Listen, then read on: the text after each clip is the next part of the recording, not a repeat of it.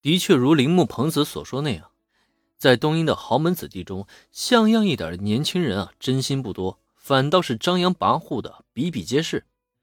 毕竟都是含着金汤匙出生的嘛，从小被惯出了各种臭毛病，是完全可以理解的。那么在这其中，铃木玲子的未婚夫负责雄三，反倒像是一股清流啊，没有任何的坏毛病，性格呢也是老实敦厚，的确是非常理想的丈夫人选。哎，可问题是，铃木朋子所看到的只是他自己看到的，他想的呢也只是自己想的，他觉得自己所做这一切都是为了女儿好，但这种做法。又何尝不是将女儿作为提线木偶去操控她的一生呢？我这都是为了你好啊！这种话呢，林恩其实是挺反感的。铃木朋子不是他的女儿，他又怎么可能知道自己的女儿真正想要什么呢？当然了，其实这一切与林都没有任何的关系。铃木家自己的家事如何，他本身也不想去参与的。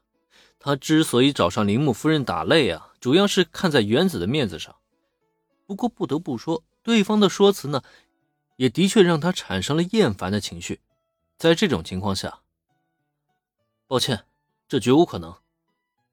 没有丝毫的犹豫，林恩直接拒绝了铃木夫人的提议。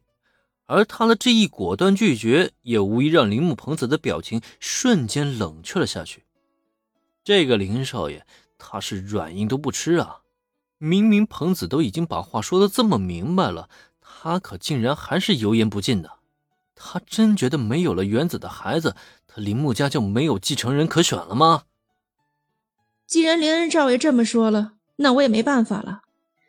看来我也只能找上负责家去沟通，看看能不能在玲子跟熊三结婚后，将他们的孩子过继给铃木家了。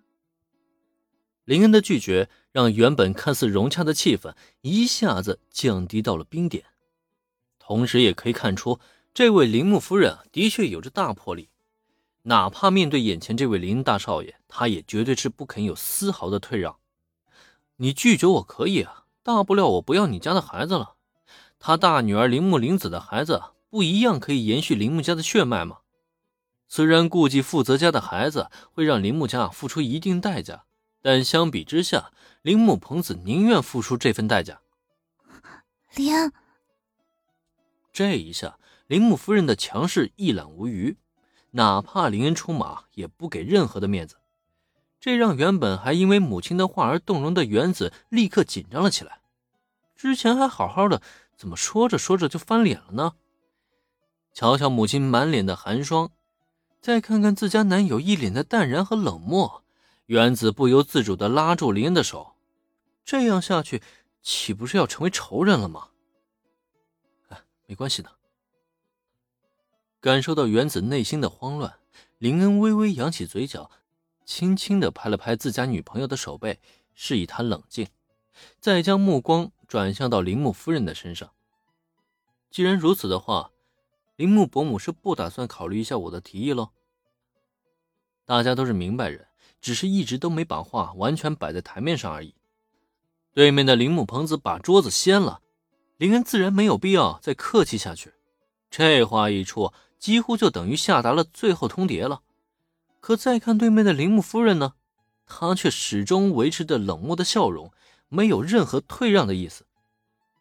抱歉，我铃木家的家事儿就不劳烦林恩少爷费心了。很好。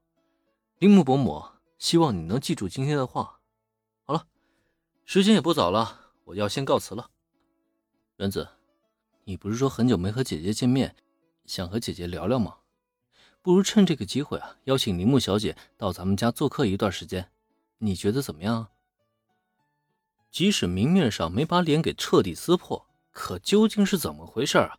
大家懂的都懂。林恩很清楚，想让这位铃木夫人改变主意啊。短时间内恐怕是不可能的了。话不投机，又何必再说呢？干脆直接走人算了。从沙发上站起来，林恩冷淡的说了一声告辞之后，随即又用目光示意原子，让他一并带上铃木林子离开。可他的这一举动把原子是吓了一跳，下意识想说些什么，可还没等开口呢，就被林用眼神给阻止了。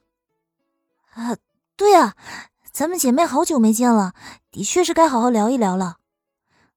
姐姐，你就跟我们走吧。